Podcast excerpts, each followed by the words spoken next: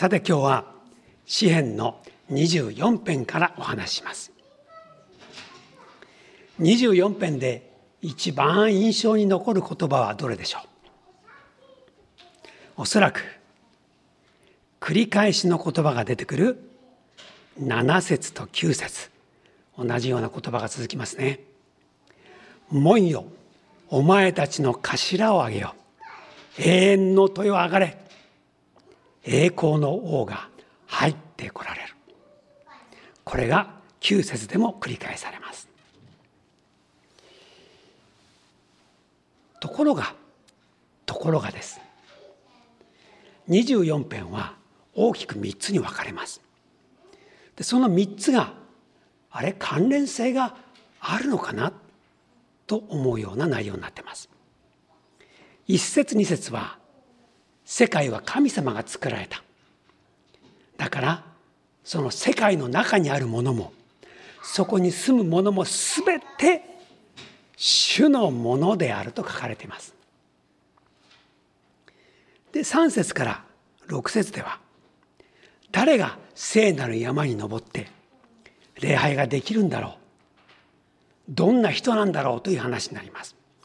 そして7節から10節は門よ頭を上げよそのドアを思いっきり開けなさいと。そういう内容になってます。さあこれはどうつながるんでしょうか。なんとなく3つの短い映画が、えー、オムニバス映画ってのありますよね。こうこう違う映画が3つ出てくるんですがそれは全部一つの映画の流れになってる。でその全体として何かを伝えたいという場合はそういうふうにやりますが今日は全くそういう感じがします。で場面で言うと最初は海川その上に陸が乗ってくるという、まあ、視線はこう海抜0メートルという感じがします。それがやがてやがて山に向かって目が上げられてきます。で山の方にずっと登っていくと最後はその山の上にある都の大きな門が開かれていくというそういう景色のようにも見えます。そう考えると24編はつながりがあります。そこで私はこういう質問をまず投げかけたいなと思います。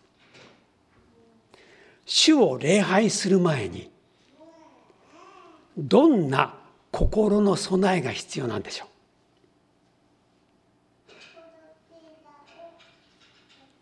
主を礼拝したい。そう願う人はどんな心の準備をしたらいいんでしょう？24編はそれを教えてくれる詩篇かなと私は思っています。主を礼拝する前にまず一番大事なことは1節から2節。地とそこに満ちているもの。世界とその中に住んでいるもの。それは主のもの。主が海に地のもといを据え川の上にそれを固く立てられたからだ。世界もその中に住むものも全て主のものである。これが礼拝する前の我々の心の一番土台にあるべきものです。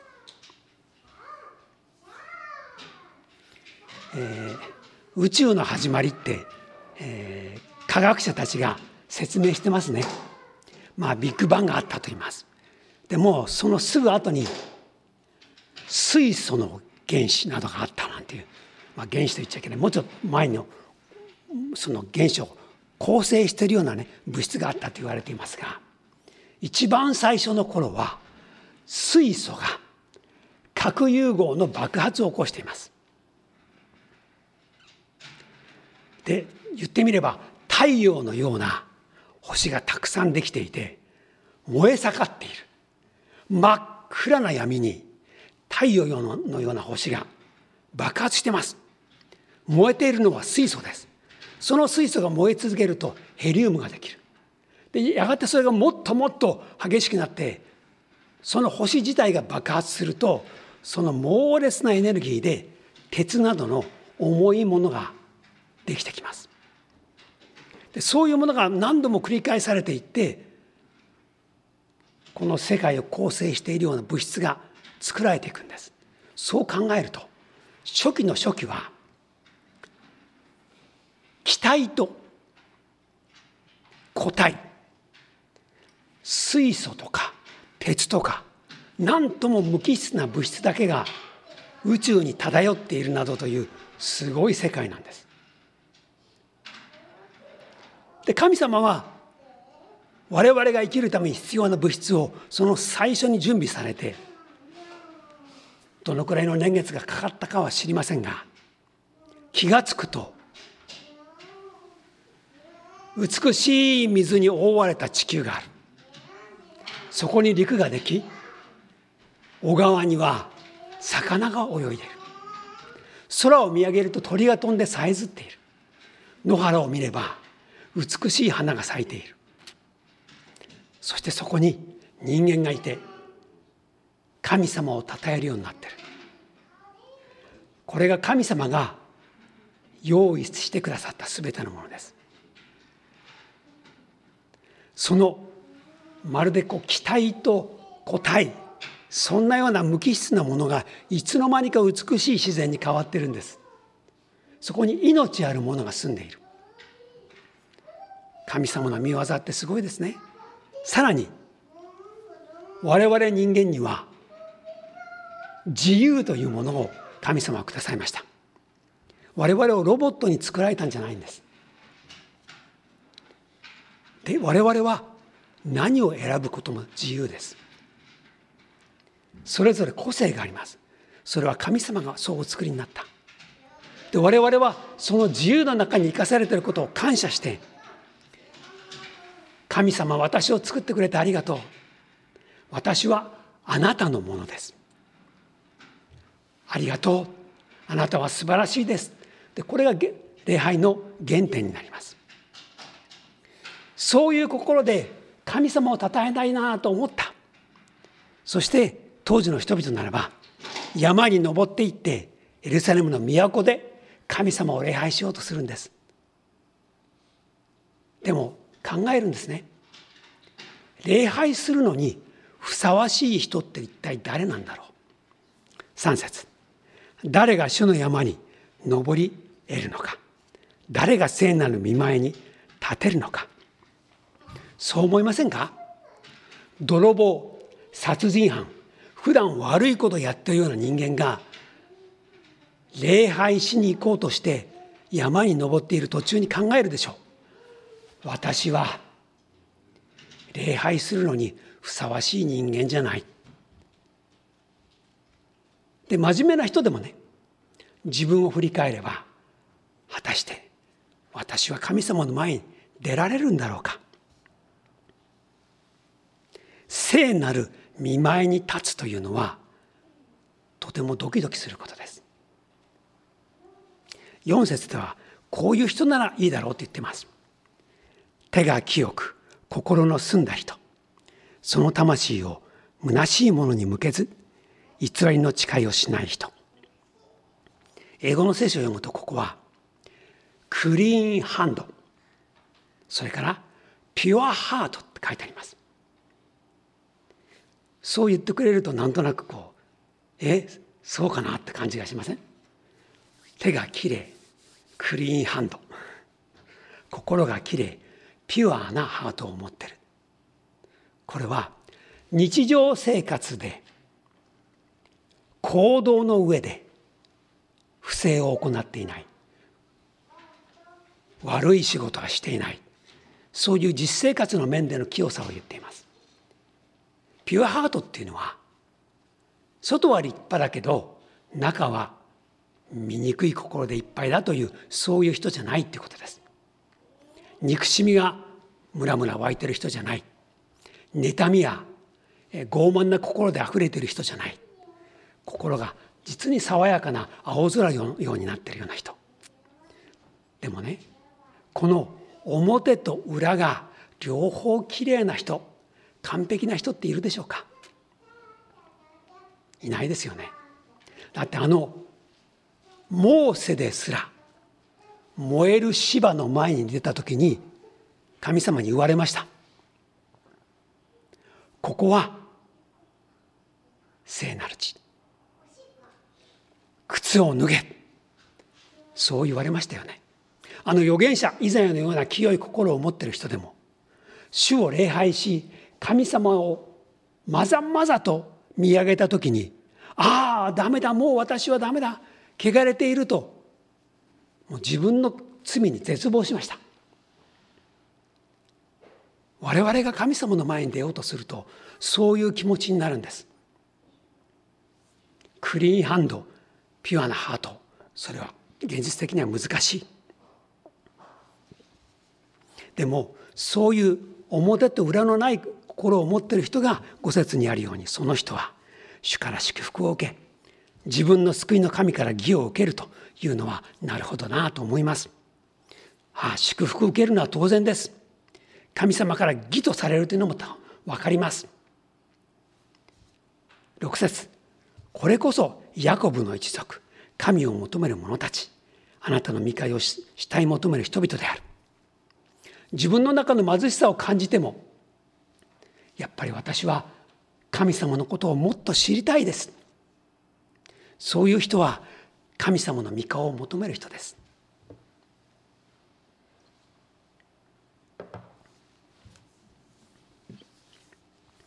私は、えー、時々あるいは結構何度もこう思うことがあります。名古屋に来てよかったな。名古屋西教会に導かれてよかったなって思います。それは陽子と今日線路の横を歩きながらも話してきました。導かれて本当によかったね。素敵な教会でよかったね。神様は不思議にもここに導いてくださった。アメリカにいた時にはまさか名古屋に導かれるとは思っていなかった。神様でも一番良いところに導いてください。でよかったなと思うんです、まあ、皆さんどう思ってるか知りませんがね私は大変喜んでいます。名古屋いいなと思います。西教会のみんな素敵だなと思います。こういうコロナの試練の中でも皆さんは信仰を維持して教会を支えてそして礼拝に出られないのにズームを通してまだズームがなくても神様を見上げ続けるその礼拝する心を持ち続けている姿にどんなに励まされているか分かりません。まさにあなたも主の御顔を慕い求める人です。神様のことをもっと知りたいと思ってる。神様のそばにいたいと思ってる。神様を愛してますと思ってる。神様に似たものになりたいと思ってる。神様のお役に立ちたいと思ってる。そういう人は神を求める人なんです。アブラハムイサクヤコブその信仰の流れを組む一人になっているんです。あなたこそ神を求める一族の一人なんです。でもさっき言ったように礼拝にふさわしい人間かなと思うとそうでもないことに気がつく。でもそういう人こそが神様のそばに近づきたいと思うんじゃないですか。汚れを意識している人弱さを意識している人そういう人こそが神様こんなものですけれども私はあなたを賛美したいんですと言って近づいていく。そして3番目の段階に突入するんです。ここは全く今までと異質です。突然城壁の写真が出てくる。絵柄が出てくる。そこに大きな門が出てくる。そして門が閉じているんです。そこにダビデは呼びかける。門よ、お前の頭を上げようって言うんです。えっと、門に命令して開きますか？これ飽きまへん。急に大阪人になりますけどね。それ飽きまへん。で言うんだったら門番よ。門を開けなさいって言うんです。でここであえて門が意志を持っている一人の人間のようにダビデは呼びかけています。意図的にそうしています。門よ。頭を上げよ背筋を伸ばせ。栄光の王が入ってこられる。あなたは心を込めて感激の喜びをあふれさせて心からそのドアを開けるんだ。その王をお迎えするんだ。この方こそまことの神。全世界を作られた王である。私たちが求めている王である。この神を礼拝しよう。あなたの門を開けよう。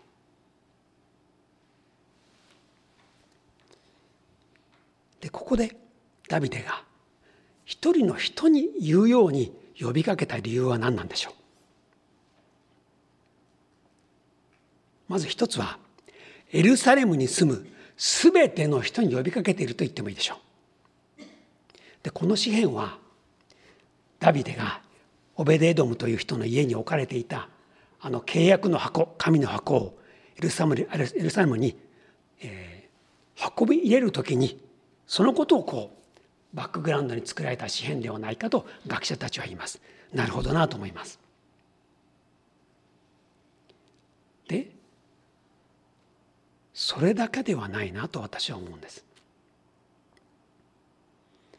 エルサレムの人々よ神様を受け入れなさいもう少しあるでしょうそれはあなたに向かって言っている。時代を超えた全ての人に言われています。あなたも門を持ってる。それはあなたが内側からしか開けられない門を持ってる。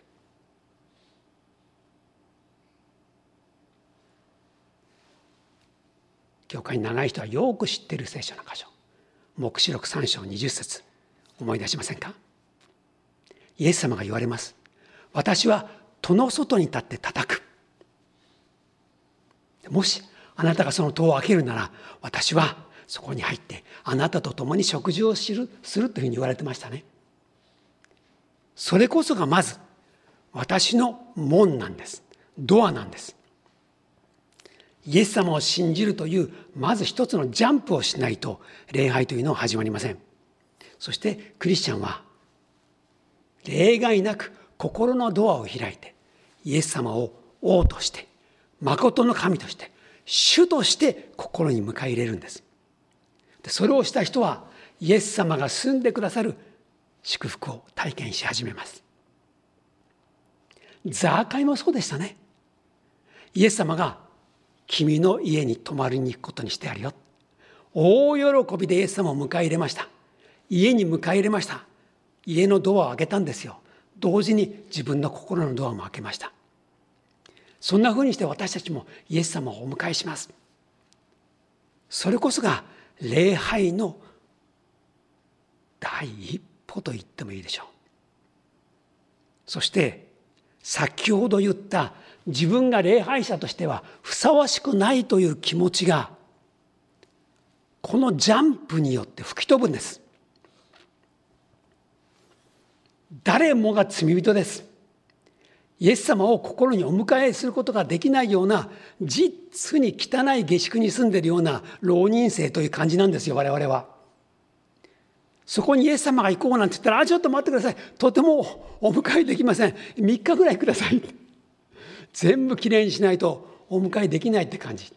でもイエス様はいやあなたのそのままの姿を愛してるよ。そこに私は一緒に住んであげよう。言ってくれる方です。でそれによって我々は罪許されイエス様の十字架で罪が解決されきれいな心に変えられていくんです。それでイエス様をお迎えし礼拝するものに変えられていくと言ってもいいでしょう。だから今日の24編の流れは礼拝者にとっての本当に大事な認識なんです。第一に神様が全てを作り私を作った。私は主のものだと確認する。そして第二に私の手私の心はピュアかな振り返ってそれでも神様を求めたいというそういう願いの心求める心を持ちながら神様の前に近づいていく。そして思い切って心を開いてイエス様を信じ受け入れあるいは礼拝ごとにイエス様私の王です。私の中心にいてください。そんなふうに自分の心も点検します。そしてあなたこそ私の王です。今日もあなたは私の王です。今日も大きく門を開いてあなたをお迎えします。7節から10節では繰り返し言われています。これはまさにね歌の一番大事な繰り返しの部分です。何度も何度も繰り返して口ずさんで出てくるあのメロディーです。当時の人々もこれを繰り返して歌っていました。誰か歌のリーダーが歌うんですよ。門よお前たちの頭をあげよう。そしてね栄光の王とは誰かと発節で歌います。そうすると人々が答えるんですよ。強く力ある王力ある主戦いに力ある主。これをねみんなが応答して歌うんです。でまた言うんですよ。誰が栄光の王なんだ。それをこう繰り返しながらみんなが歌いながらクライマックスになっていく。この歌はまさにそういう7節から10節を繰り返し歌うことによってもう喜びに満たされるというそういう歌なんです。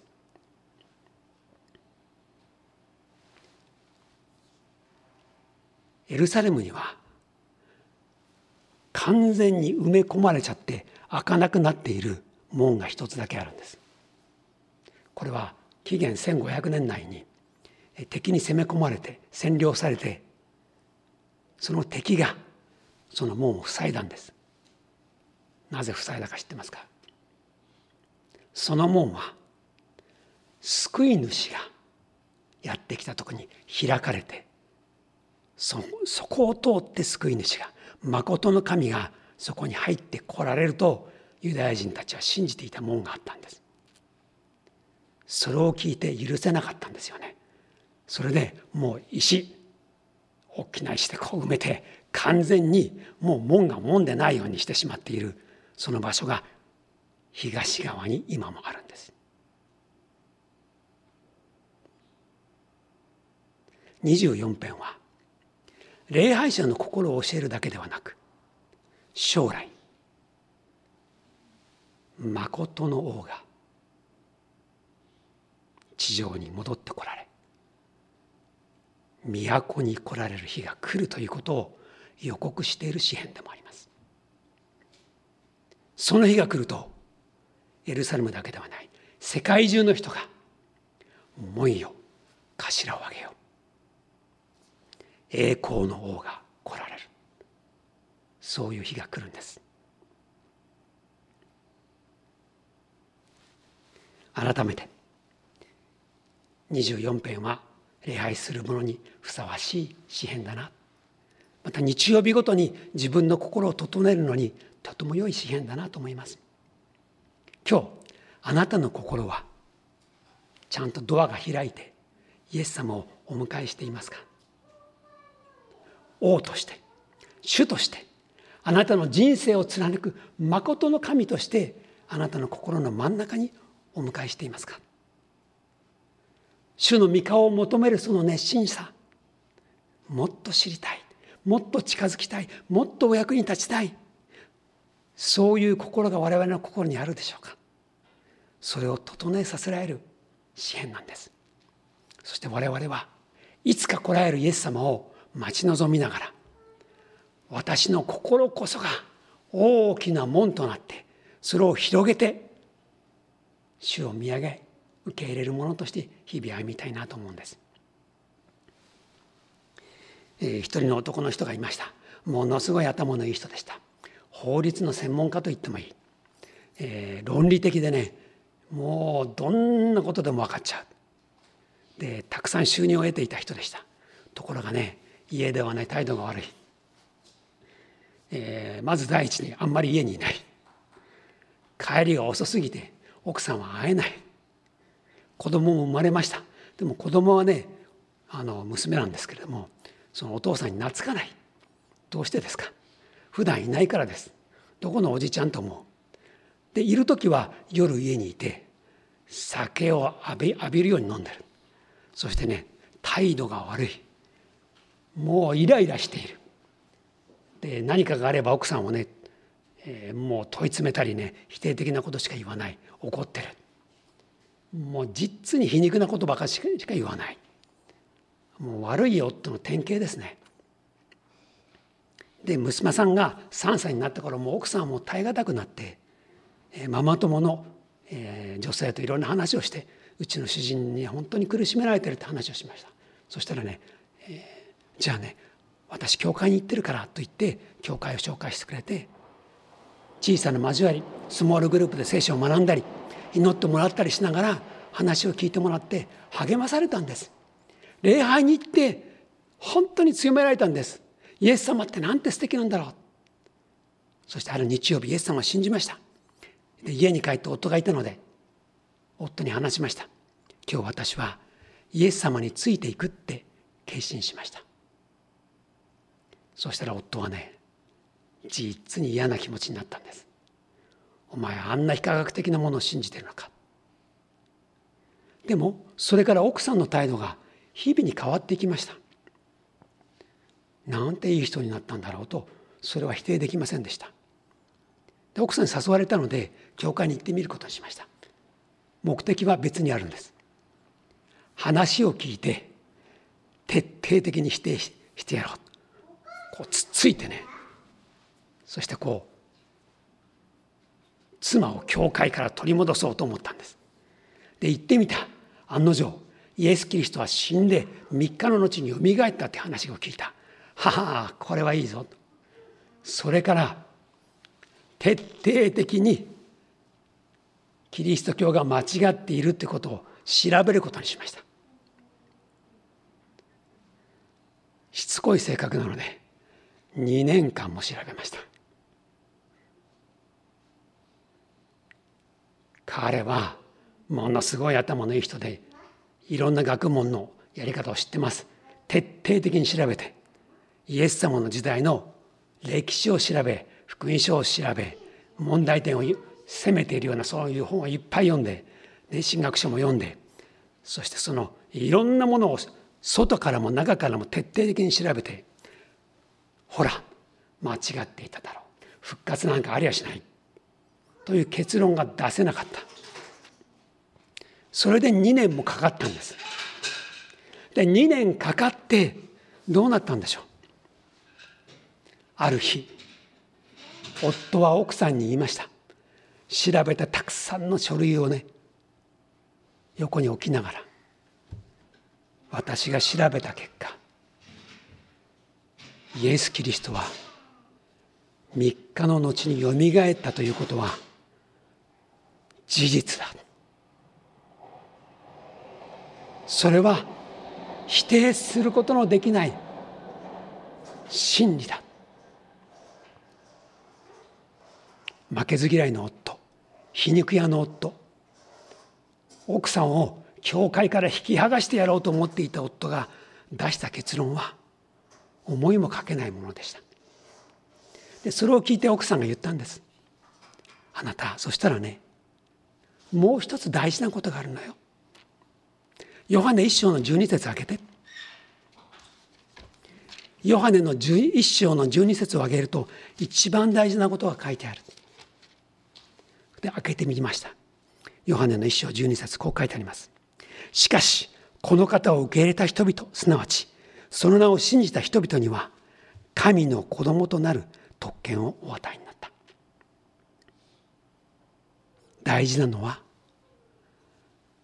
あなたの心のドアを開いてイエス様を救い主として受け入れること。別な言葉で言うならばイエス様を救い主として信じる祈りをすること。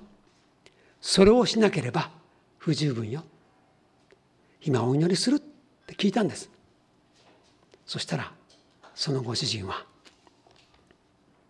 信じる。と言って初めて神様の名を呼んで祈りました。祈るうちに自分の罪を告白しどんなに自分がひどい夫であったか。確かに高級取りです。頭はいい。新聞記者としてもう有名な人でした。でも生活は乱れ心はもう醜いものでいっぱいでした。それを神様の前に祈り始めた。悔い改めてイエス様を迎え入れたんです。そしてそんな男が変わりました。それから23か月経った頃です、まあ、もちろん彼はイエス様を信じてから礼拝に行くようになりましたよ。でお父さんの態度が変わったんです。で娘さんの名前はアリソンと言いますけれども5歳になっていた娘のアリソンはお父さんが礼拝に通って23か月経った時にお母さんにこう言ったんですって。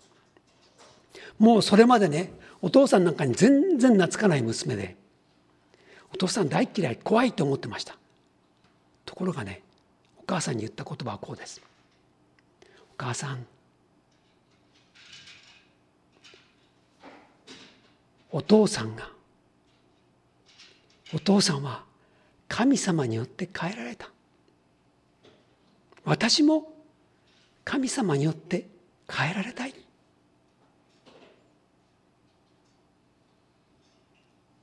これはご主人がイエス様を信じたその信仰が本物でお父さんの心の中に住んでくださった素晴らしい主がどんなに力強い方であるかということを証明するものです。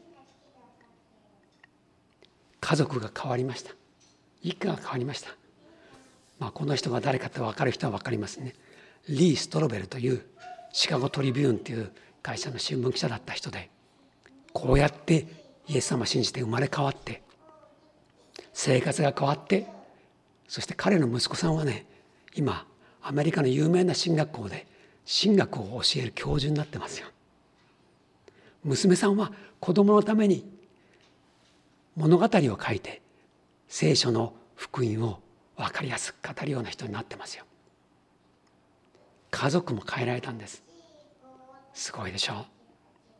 それはイエス様を心を開いてお迎えしただけです。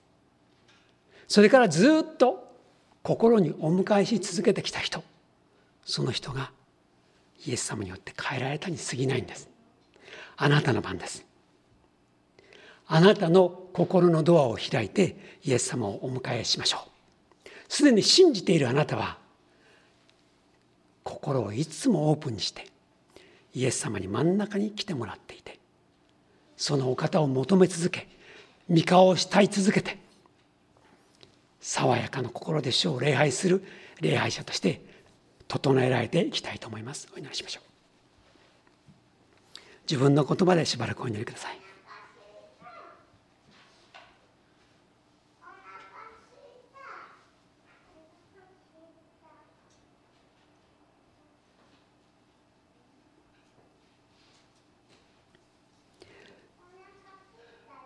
もいよ。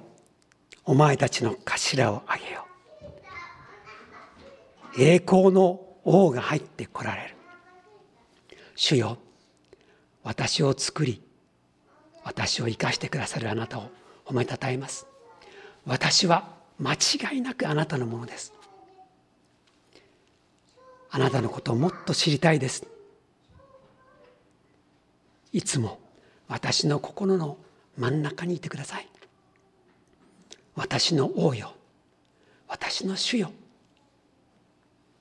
あなたと共にこれからもずっと歩んでいきたいと思います。私の捧げる礼拝をお受け入れください。あなたことあなたこそ賛美受けるにふさわしい方です。イエス様のお名前によってお祈りします。アメン。